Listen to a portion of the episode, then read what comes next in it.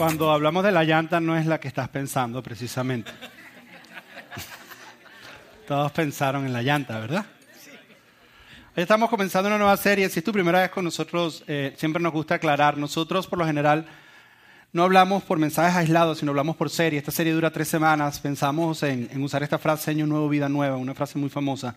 Eh, para esta serie. Te pedimos que, si estás con nosotros, que nos acompañes por estas tres semanas.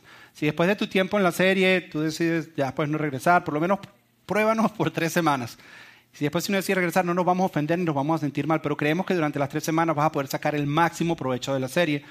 En una sola semana vas a llevarte algo, pero no completo lo que realmente pensamos que tal vez Dios quiere hablarte o quiere decirte.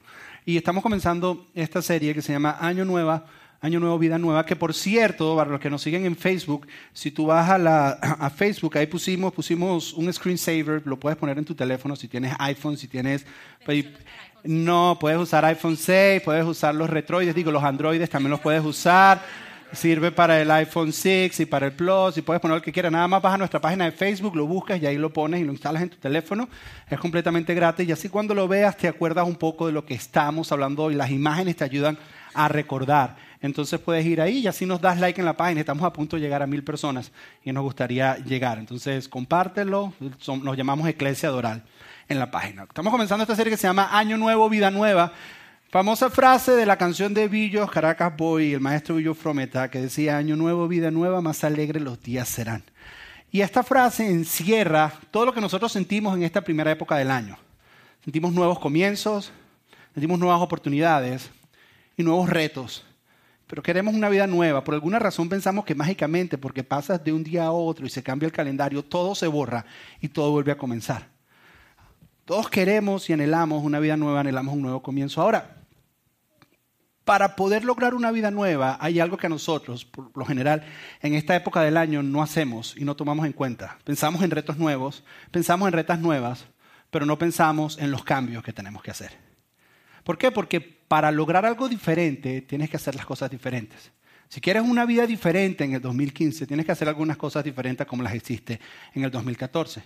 Porque una persona una vez dijo que es una locura seguir repitiendo lo mismo y esperar resultados diferentes. Y esa persona fue esta persona. Albert Einstein dijo, locura es hacer la misma cosa una y otra vez esperando obtener diferentes resultados. El hombre nunca conoció lo que era un peine y parece un loco, pero era una persona extremadamente inteligente. Dijo, ¿sabes qué es locura? Locura es hacer una y otra vez lo mismo y esperar resultados diferentes. Y muchos de nosotros decimos, año nueva, vida nueva, empezar un nuevo año, pero seguimos haciendo lo mismo que hicimos en el 2014. Y pensamos que simplemente porque cambiamos de año todo va a ser diferente. Pero si sigues haciendo lo mismo y no haces ciertos cambios en tu vida, vas a seguir viviendo exactamente lo mismo. Y de eso se trata esta serie, de qué cambios tienes que hacer en tu vida? ¿Qué cambios tienes que hacer en tu vida? Y, para eso, antes de entrar en profundidad en eso, quiero contarles de un road trip que hicimos mi familia y yo la semana pasada. Acabó nuestra reunión de domingo acá, nuestra última reunión del 2014. La pasamos espectacular. En este momento mi, mi esposa está nerviosa porque no tiene ni idea de qué voy a decir. Todo el viaje de camino me decía, ¿qué vas a hablar? ¿Qué vas a decir? ¿Qué vas a decir? ¿Qué vas a decir? Íbamos de road trip, estuvimos, salimos de una reunión espectacular que tuvimos aquí, nuestra última reunión de fin de año, que por cierto, les damos las gracias por la asistencia, fue un ambiente espectacular. Terminó la reunión, teníamos nuestro carrito lleno de maletas y arrancamos de camino. Con un niño de año y medio y otro de ocho años. Se portaron mejor de lo que esperábamos. Íbamos de camino, nuestra primera parada en Jacksonville. Salimos de aquí a las 3 de la tarde, llegamos a Jacksonville a las 9. Con niños pequeños te toca parar varias veces. Las comidas son un poco más largas de lo normal y algunos no saben aguantar y tienes que bajar, a, bajarte en la próxima salida para ir al baño. Y otros lloran porque necesitan estirar las piernas.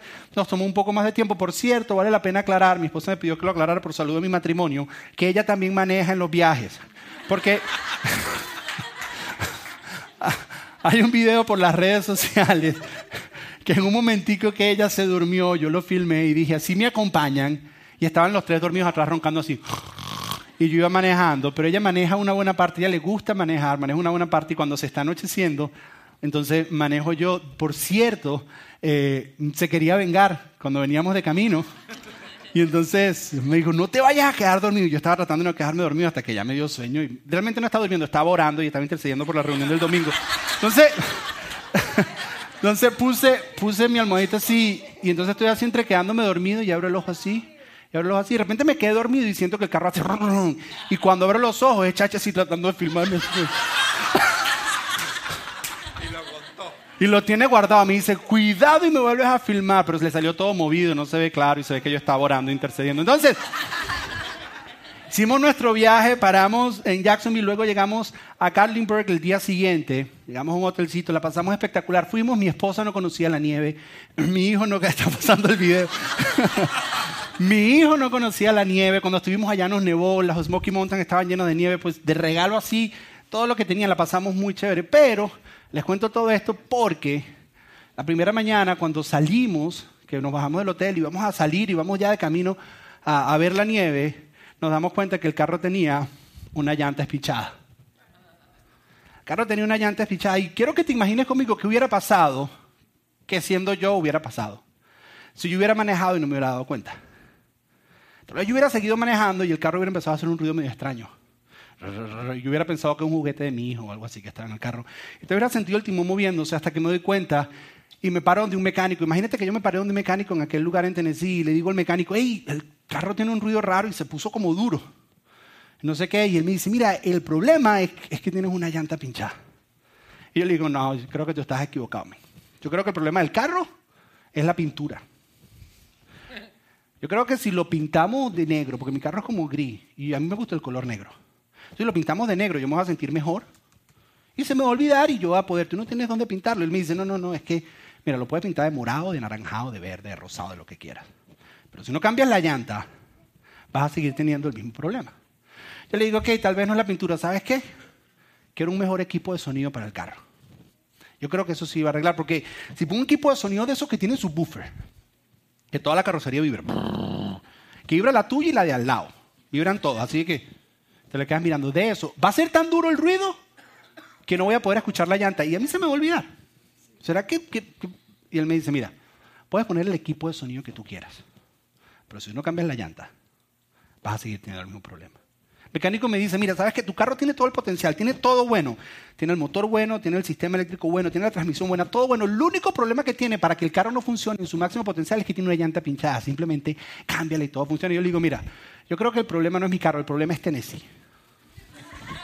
Porque a mí en Miami no se me pinchan las llantas. Entonces, yo estoy seguro que cuando yo me regrese a Miami y pase ahí y entre a Miami, la, llanta se va a inflar. Y yo voy a andar tranquilo. Y no va a pasar nada. Y él me dice, mira, mecánico me dice, mira, te puedes ir para Nueva York, te puedes ir para las Carolinas, te puedes ir para Georgia, te puedes ir para Las Vegas, te puedes ir para donde sea. Pero si tú no arreglas la llanta, la llanta se va a ir contigo. Porque el problema es la llanta. Lo que no permite que tu carro maneje bien al máximo potencial que el carro tiene es la llanta que está pinchada. Ahora, yo te hago una pregunta ahora con esto en mente. ¿Qué llanta hay pinchada en tu vida que tienes que cambiar? Que no te está permitiendo andar en el máximo potencial que Dios tiene para ti. Porque en este momento del año es el momento donde nosotros nos empezamos a hacer resoluciones. Y a mí me parecen espectacular y me encanta ponernos metas. Pero muchas veces detrás de esas resoluciones no atacamos los verdaderos problemas en nuestras vidas. Y decimos cosas como a partir de este año voy a empezar a hacer ejercicio y voy a empezar a ver bien. Que está muy bien eso, no tiene ningún problema. Pero queremos arreglar todo lo que está por fuera. Queremos arreglarnos tal vez el look, comprarnos ropa nueva, queremos vernos mejor, voy a cuidarme más físicamente, me quiero ver mejor este año porque me va a hacer sentir mejor y es lo mismo que pintes el carro y no arregles la llanta. Porque el problema sigue ahí. No importa todo lo que arregles por fuera. O hay muchos de nosotros que decimos, ¿sabes qué? No, este año para que todo funcione bien vamos a comprar la casa o me voy a comprar todos los gadgets que yo pueda tener. Me voy a comprar el, Apple Watch, que sale ahorita en abril. Mi cumpleaños en marzo, si lo quieren pedir. Entonces, en, abril sale el Apple Watch y el, el, momento que yo lo tenga, mira, ya, ya, es eso va a. No importa lo que te compres, no importa las cosas que te compres. Si tú no arreglas la llanta, que es el problema que tú tienes en tu vida, no vas a poder andar en el máximo potencial que Dios diseñó para ti. Otra vez, ¿sabes cuál es el problema? El problema es Miami yo me voy a mudar de acá. El problema es el Doral, yo, me voy para, Broward, o me voy más para el norte. Para donde sea que te vayas, si no arreglas la llanta, la llanta pinchada se va a ir contigo. Y muchas veces escondemos detrás de todas estas resoluciones y todas estas metas diferentes cosas y diferentes y escondemos detrás de todo esto y no le pegamos al verdadero problema que tenemos y hasta que tú no cambies ese problema no vas a tener la vida nueva que tú quieres. ¿Quieres hacer cambios y quieres que el 2015 sea mejor que el 2014? ¿Qué cambios necesitas hacer? ¿Qué llanta necesitas cambiar? Y mucho más importante, ¿cómo se cambia esa llanta? ¿Cómo se cambia? Y eso es lo que quiero que veamos hoy. Hay una historia en la Biblia donde Jesús cuenta una parábola, una historia, que es una de las más famosas que seguramente tú ya las has escuchado. Se llama la parábola del hijo pródigo.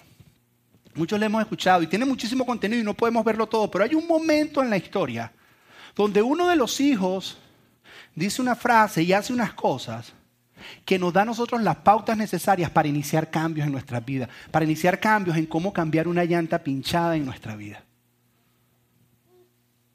Tal vez tú me estás escuchando y tú dices, Josué, ya que lo mencionas, tienes razón. Yo no solo tengo una llanta, tengo cuatro. Y los vidrios se me explotaron. Empecemos por una. Empecemos por una. Porque los cambios se van haciendo poco a poco y uno a la vez. Enfoquémonos en esa llanta. Ahora, la historia ustedes la conocen. Es un padre con dos hijos. Y el hijo menor se le acerca y le dice, papá, dame mi parte de la herencia.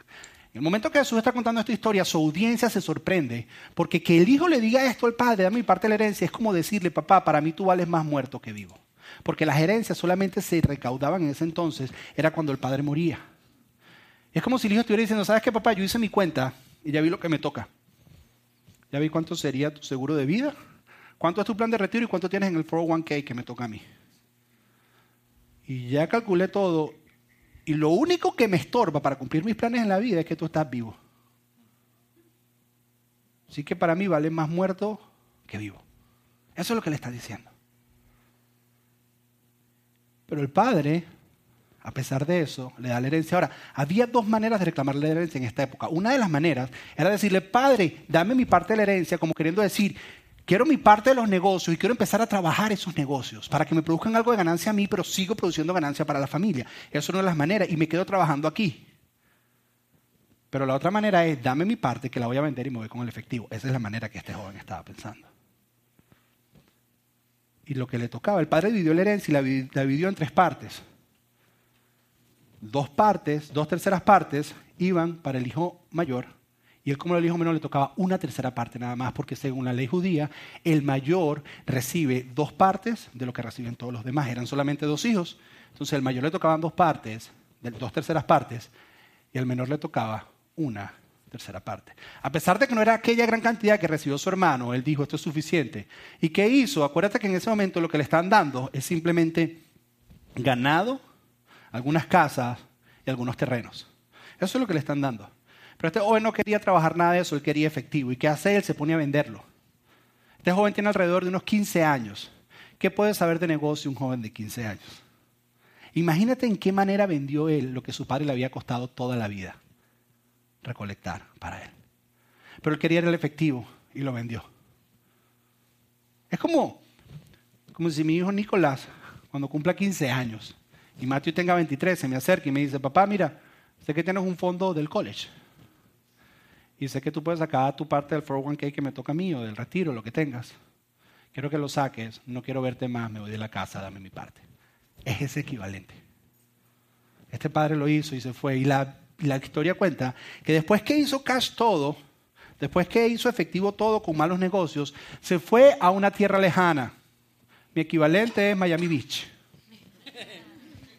Se compró un apartamentico en Miami Beach.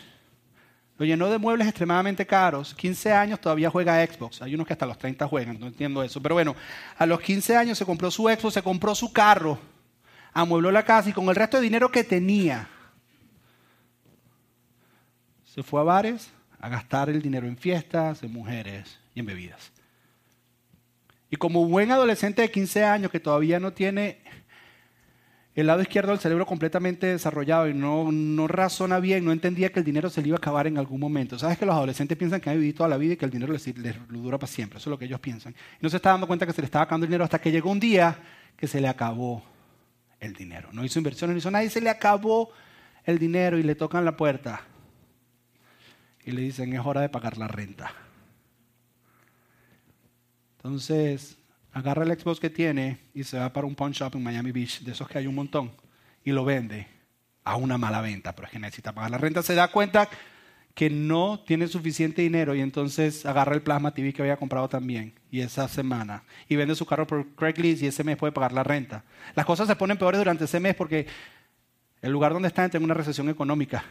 Ahora hay la gasolina sube de de precio, la tasa de empleo disminuye, ya no hay casi trabajos y la bolsa se fue al piso. Ahora no pueden ni conseguir trabajo, le tocan otra vez la puerta y le dicen, tienes que volver a pagar la renta y ahora no tiene ni siquiera que empeñar. Y se va para la calle. Y por primera vez en la vida de este joven le toca salir a trabajar. Pero nadie le da trabajo, ¿por qué? Porque nunca en su vida ha trabajado. No tiene currículum. Mándame el currículum. No tiene currículum. Nunca ha trabajado. Y la Biblia dice, hasta que convenció, imagínate lo intenso que se vio. ¿Sabes cómo son intensos los adolescentes? Imagínate lo intenso que se puso. Que convenció a un granjero que le diera trabajo. Y este hombre le da trabajo, pero como no sabía hacer nada, lo pone a hacer uno de los peores trabajos que hay. A cuidar cerdos. Ahora, en la cultura que está escuchando esto, los judíos, los cerdos son los animales más inmundos que hay. Y este hombre está cuidando los cerdos. O sea, los cerdos valen más que él. Hasta este punto está llegando. Y dice que él menciona y en su mente empieza a decir, ¿cómo yo quisiera llenarme la barriga de la basura que están comiendo los cerdos? Y nadie le da absolutamente nada. Y en ese momento ocurre algo, que es esa parte de la historia que quiero que leamos. Porque hasta aquí ustedes más o menos lo saben. Pero es la parte de la historia que yo quiero que veamos, que son los tres pasos necesarios para iniciar un cambio en nuestras vidas. Son esos tres primeros pasos o esas tres etapas del primer paso que necesitamos dar. Y lo primero está en Lucas capítulo 15, versículo 17. Dice, cuando finalmente entró en razón, se dijo a sí mismo, en casa hasta los jornaleros tienen comida de sobra. Y aquí estoy yo muriéndome de hambre. Lo primero que hizo fue entrar en razón. ¿Qué significa eso? Significa que él se dio cuenta que había una necesidad de cambio. Él se paró y dijo en su mente, dijo, ¿sabes qué? La situación está así ahorita, pero esta situación puede cambiar. Y para que esta situación cambie, tiene que empezar por algo. Yo soy el que tiene que cambiar. Hay algo en mí que tiene que cambiar. Para tú poder cambiar una llanta, lo primero que tienes que aceptar es que la llanta esté pichada. Porque si no te das cuenta o no lo aceptas, tú vas a seguir con tu llanta pinchada. Pero lo primero que tienes que aceptar es que la llanta está pinchada para poderla cambiar. ¿Qué llanta tienes pinchada que tienes que aceptar que tienes que cambiar? Porque quieres una vida nueva en el 2015. Hay algunas cosas que tenemos que cambiar. Y yo estoy proponiendo que empecemos por esas llantas pinchadas que están en nuestra vida. Algunos la llanta pinchada la tenemos en la maleta guardada porque no queremos que nadie la vea pero está pinchada y hay que cambiarla. Y está evitando que podamos caminar en el máximo potencial que estamos nosotros diseñados para caminar. No, sé si tú sabes que las personas que tienen que hacer cambios drásticos en su vida, lo primero que tienen que hacer es aceptar que necesitan cambiar. 12 pasos de los alcohólicos anónimos. Paso número uno, aceptar que es un alcohólico y que necesita cambiar. Cuando yo estaba empezando en esto de, pastorear, uno de los primeros casos que me tocó uno de los primeros casos que me tocó de droga, yo conocí un plan, un, lugar que hay aquí espectacular que se llama Dunklen, que tienen un 95% de rate de personas adictas que salen de ahí y no vuelven a caer más en las drogas. Son cristianos. Y este muchacho se me había acercado, tenía problemas de droga y yo llamo por teléfono al lugar. Es un lugar espectacular. Yo no he ido para allá por drogas, sino por retiros, no por otra cosa.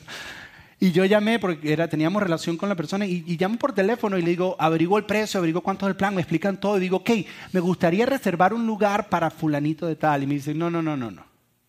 Tranque el teléfono y dale el número a fulanito de tal. Porque es él el que tiene que llamar.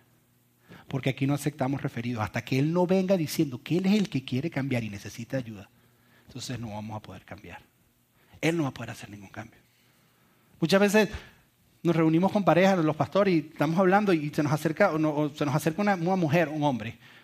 Una mujer, por ejemplo, una mujer se me acerca y me dice, no, es que mi esposo necesita cambiar esto y lo otro, y me dan todo nuestro matrimonio, y yo la miro y le digo, ok, pero te quieres reunir, sí, y tu esposo se quiere reunir, no, él no se quiere reunir, entonces reunámonos tú y yo porque con tu esposo no vamos a lograr nada. Porque hasta que él no quiera cambiar, no podemos hacer nada. Madres se me acercan, no, mi hijo que necesita acercarse, que Dios y que por qué no hable, pero tu hijo quiere hablar conmigo. No, entonces no puedo hacer nada.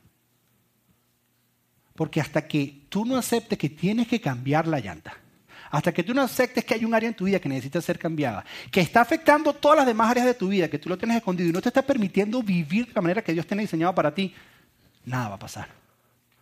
Vas a andar roco, roco, roco, roco, roco, roco y no vas a poder llegar al lugar que Dios tiene diseñado para ti. Muchas veces va a impedir que llegues al destino. Entonces, lo primero que tienes que hacer lo que tienes que hacer es decir, la llanta está pinchada. necesito cambiarla. Tienes que aceptar que hay una necesidad de cambiar. Lo segundo, lo vemos en esto que dijo luego el joven. Luego dice en el versículo 18, dice, él dice, ¿sabes qué? Ahí están comiendo mejor y decide, volveré a casa de mi padre y le diré, Padre, he pecado contra el cielo y contra ti. Lo segundo que tenemos que hacer es lo siguiente, tenemos que asumir la responsabilidad. Mira, hay tres razones por las cuales una llanta se te puede pinchar. Número uno, que no tiene sentido, es que tú te la pinches tú mismo. A menos que quieras no ir a trabajar ese día y decir, se me pinchó una llanta y te la pincha, que si vas a mentir no la pinches, pues no tiene sentido. Pero espiritualmente nosotros nos hacemos daño y nos pinchamos. eso es parte de otra charla completamente diferente. ¿Okay? Eso es una manera. La segunda manera es que alguien te pinche la llanta o te desinfle la llanta por venganza.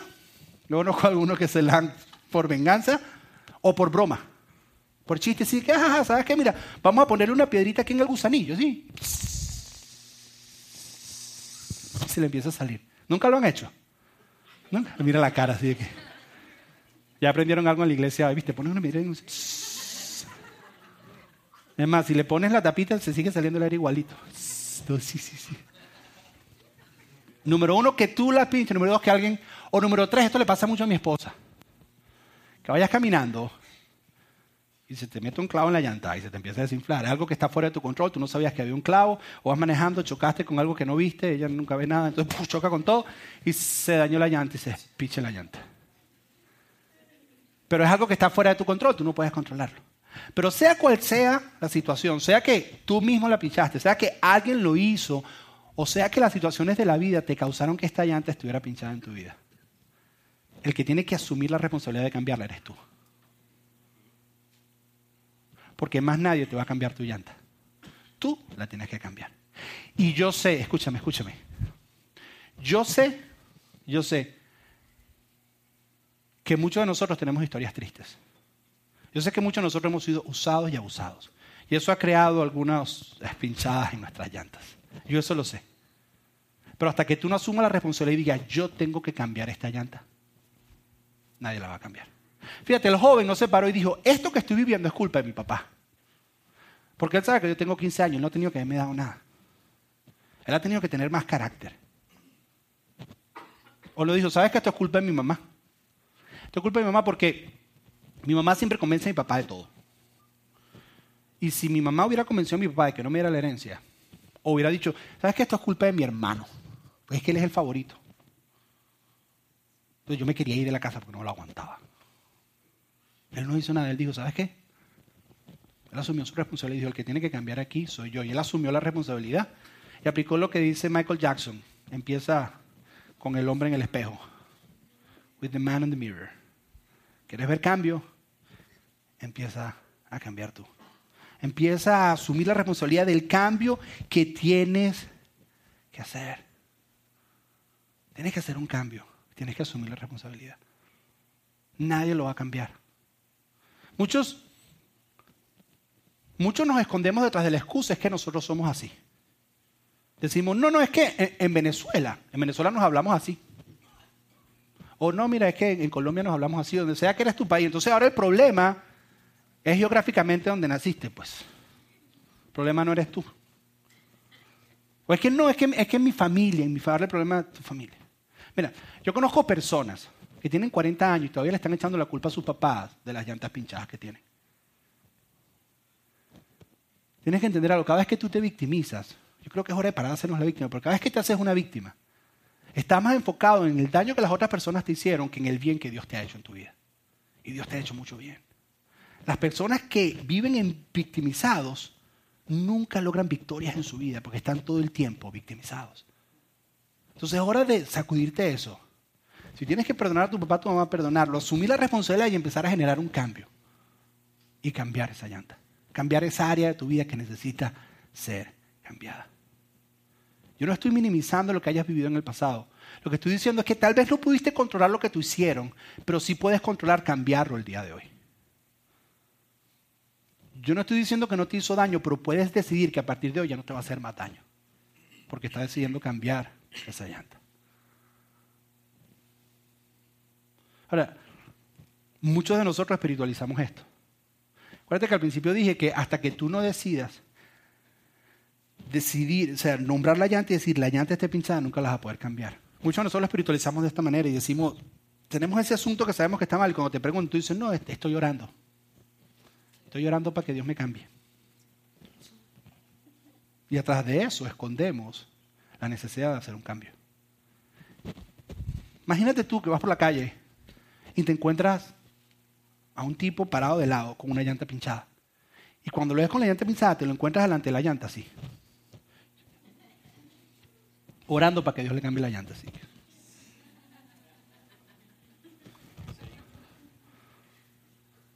No tiene sentido. ¿Qué haces tú? Tú te paras al lado y le dices, hey, men, ¿por qué no paras de orar y te levantas? Abres la maleta, sacas la llave de cruz y el gato. Empezamos a quitar los tornillos y levantamos, porque sabes que Dios te ha dado muchas herramientas para cambios. Son estas que te estoy dando. ¿Qué llanta tienes pinchada? Número uno, reconocer que tienes una llanta que está pinchada y tienes que enviar. Número dos, asumir la responsabilidad.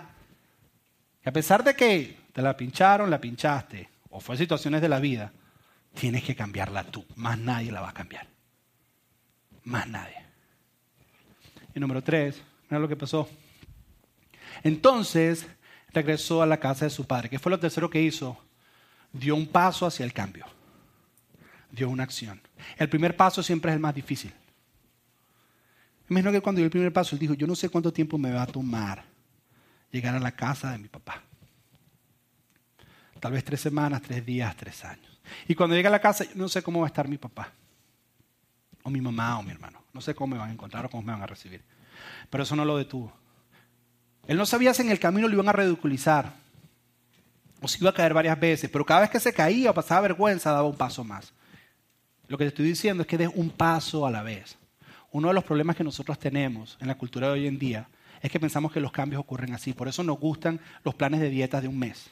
No sé cuántas libras en un mes. Haga ejercicio por 90 días y cambiará completamente. Y ponerle al gordito y ponen al flaco así. El otro día descubrí que hay Starbucks drive-thru. ¿Sabes qué comprar café por drive-thru, man? Churromanía, deberá ser churromanía drive-thru algo así. No queremos esperar por nada. Por nada. Y no queremos esperar por los cambios de Dios en nuestra vida. Y es un paso a la vez. Esto va a tomar tiempo. Esto va a tomar tiempo.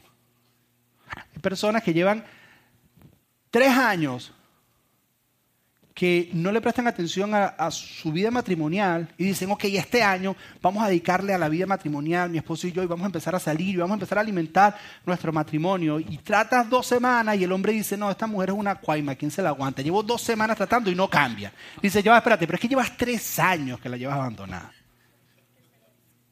Tu inversión mínimo son seis. Oh my God. Porque las mujeres les toma tiempo procesar. ¿Cuántos han escuchado eso? Que nos toma tiempo procesar. Son seis mínimo. Llevas tres años que no pasas tiempo con tus hijos. Los tienes echados a un lado y dices, voy a empezar a pasar tiempo con mis hijos. Y llevas invirtiendo una semana, lo sacaste y regresa. Este niño es un rebelde, nadie puede con él. Pero es que llevas tres años que no pasas tiempo con él. Y tú piensas que en un día tienes que dar el primer paso y cuando te encuentres con eso, dar un paso más, y un paso más, y un paso más. Pero ¿sabes cuándo se pone incómodo lo de la llanta? Cuando le empiezas a poner nombre. Cuando tú dices, ok, ¿sabes que el problema que yo tengo son las relaciones? El problema mío son las relaciones y,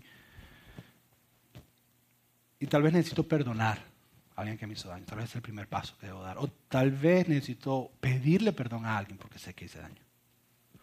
O tal vez estoy en una relación que me está haciendo daño y la tengo que terminar. Ahí es donde se pone complicado. O, o dice, ¿sabes qué? El problema. El problema es una adicción que tengo. Y llamas la llanta como es. Y no te está permitiendo cumplir o llegar a lo que tú quieras. El problema es que fumo mucho. Aquí no te juzgamos porque fumes. De ninguna manera. Porque todos nosotros tenemos llantas que cambiar. Todos tenemos una llanta que cambiar. Pero te estás haciendo daño y te estás robando la salud y le estás robando vida a tus hijos. Tal vez tu problema es la bebida. No, yo no tengo problema con la bebida. Yo nada más que me siento a comer tengo que tomarme un whisky. O sea, no puedes comer sin whisky. No. Uno diario, sí. No. Es que el doctor para el corazón, sí. La aspirina hace lo mismo, ¿sabes?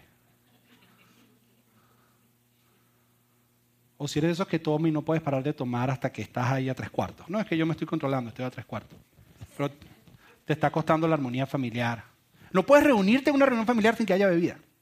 yo nosotros no somos religiosos, para nada. Te quiero decir, analízate cuánto te ha costado eso a llegar al máximo potencial tuyo. Tal vez peleas familiares, peleas con tus hijos, con tu esposa, con tu esposa. Yo, tenía una que yo me escondía mucho en que no es que yo soy así. Es que, aunque ustedes no lo crean, aunque ustedes no lo crean, yo soy una persona extremadamente tímida. Soy muy tímido. Y muchas veces por tímido, por miedo a ser rechazado en el momento que voy a saludar a alguien, muchas veces no saludo y paso por arrogante. Todos, ah, sí, mira. Tira piedras, todavía lo que están aquí.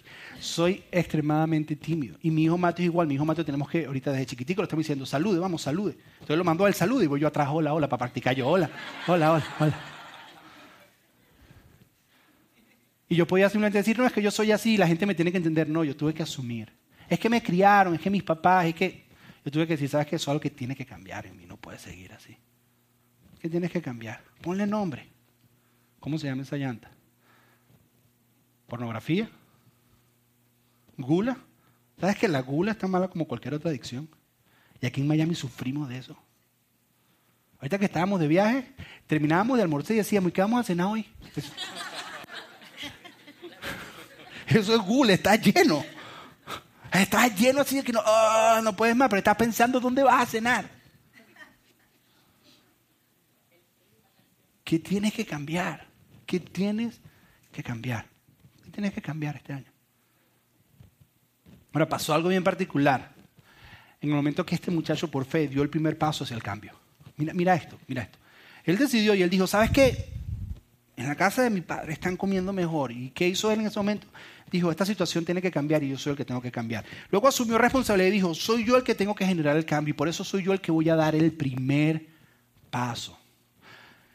Se preparó su discurso y dijo, padre, cuando llegue a la casa de mi papá y lo vea, yo no sé cómo va a reaccionar, no sé si me va a tomar tres meses, tres años, no sé cuánto tiempo me va a tomar, pero cuando llegue ahí voy a decir, padre, he pecado contra el cielo y contra ti, voy a asumir mi culpa. En el momento que él pone en práctica todo esto, algo ocurre que yo casi nunca he visto en la historia hasta que estuve preparando esto.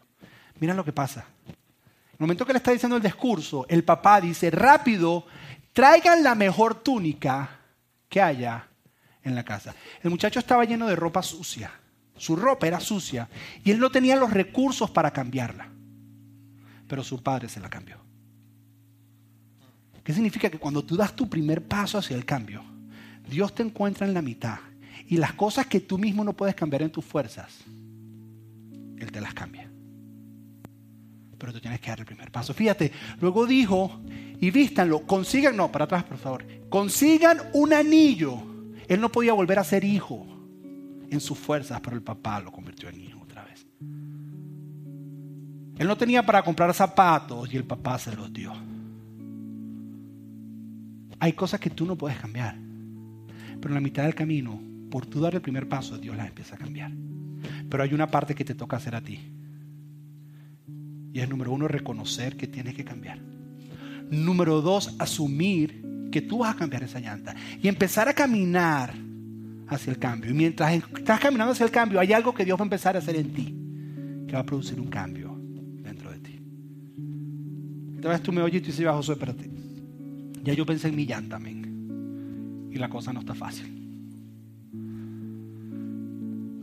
que si el primer paso es confesar, me va a causar problemas. Si el primer caso es pedir perdón, me cuesta. Si tengo que perdonar, me cuesta más. Si me estás diciendo que tengo que dejar de frecuentar ciertos lugares, tal vez incluso va a afectar mis relaciones con ciertas personas. Si es pedirle perdón a mi esposa, a mi esposo por haber dejado a un lado nuestra relación matrimonial o a mis hijos, cualquiera que sea el primer paso, es muy difícil. Es muy difícil es aceptar algo tan difícil, es hasta vergonzoso. yo quiero dejarte con un último pensamiento.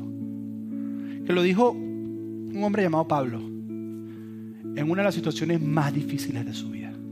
Se encontraba en cárcel, con grilletes en las manos y en los pies, donde parecía que todo era imposible para él, donde si estaba en una situación difícil, donde tal vez la situación nunca iba a cambiar para él.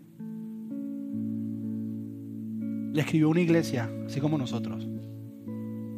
Les dijo las siguientes palabras, les dijo, pues todo lo puedo hacer Cristo. ¿Cuánto? Todo. Es decir, que en tu relación personal con Cristo no hay nada imposible para ti. No hay cambio que sea imposible para ti. Pero es a través de una relación personal con Jesús. Si no es a través de una relación personal, y esto es muy importante, tienes que entender algo, si no es a través de una relación personal con Jesús, simplemente estás haciendo cambios de hábitos. ¿Y sabes qué son los cambios de hábitos? Que cuando tienes una llanta pinchada, tú agarras un compresor y la inflas. Pero eventualmente se empieza a desinflar otra vez. Porque tienes que cambiar la llanta completa. Tienes que cambiarla por completo. Por eso a través de una relación con Jesús, porque Jesús no te cambia hábitos, Jesús te cambia la naturaleza. Empiezas a caminar la naturaleza de Jesús. Eso te cambia todo. Pero es un paso a la vez. Por eso dice, todo lo puedo hacer por medio de Cristo. Y cuando sientes que no tienes fuerza, mira, quien me da las fuerzas. Es verdad, en el tiempo de cambio van a haber momentos que te vas a sentir desmayar y cuando caigas, ve donde Cristo y dile Jesús, dame las fuerzas. Porque muchas veces el problema es que tú has tratado de cambiar y no has podido. ¿Por qué? Porque has tratado en tus fuerzas y no has tratado en las fuerzas de Él. No has accesado esa fuerza de cambio que hay en Él. ¿Y cómo lo accesas? Es decir, ¿sabes qué, Dios? Tengo una llanta pinchada. Sé que la tengo que cambiar, asume la responsabilidad, da el primer paso y en la mitad Él te encuentra y te empieza a dar fuerzas. Y eventualmente vas a caer y te paras y vuelves a dar otro paso y Él te da nuevas fuerzas. ¿Y cuánto tiempo, Josué? No sé.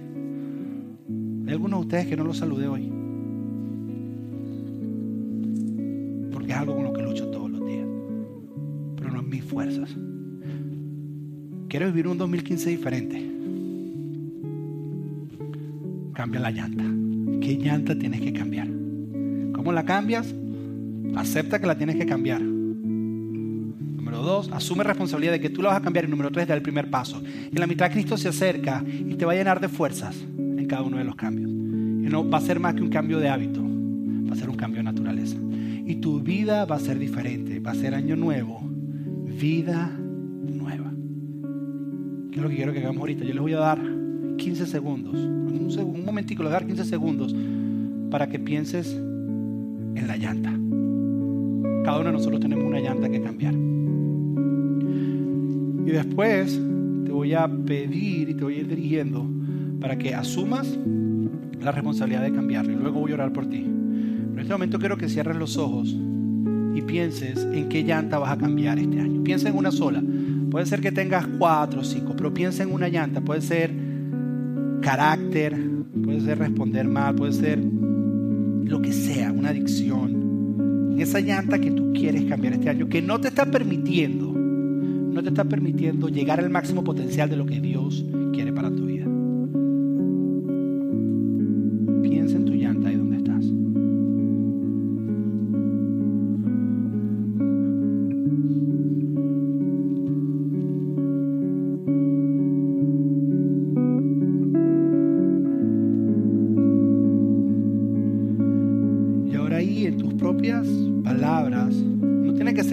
audible, puedes hacerlo en tu voz, en tu mente, en tu corazón. Dile a Dios, Señor, necesito cambiar esta llanta.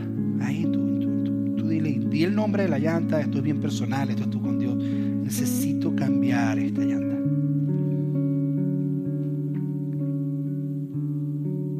Y ahora di, yo, me hago responsable, yo la voy a cambiar. No voy a esperar que venga gente del pasado, gente que me hizo daño, otras personas que me la cambien, ni un pastor, papá, ni mi mamá, ni mi hermano, ni aquel que me dijo, me dejó decir, no, yo, yo, yo voy a cambiar esto, porque esto no me está permitiendo vivir al potencial que Dios tiene para mí.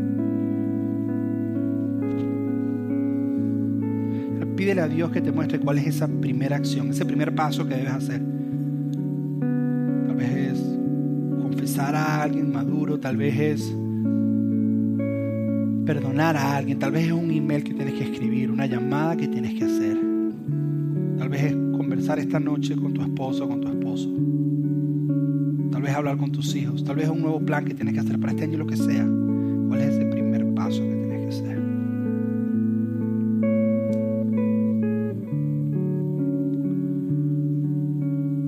Padre, en esta tarde venimos delante de ti, Señor, con nuestras llantas.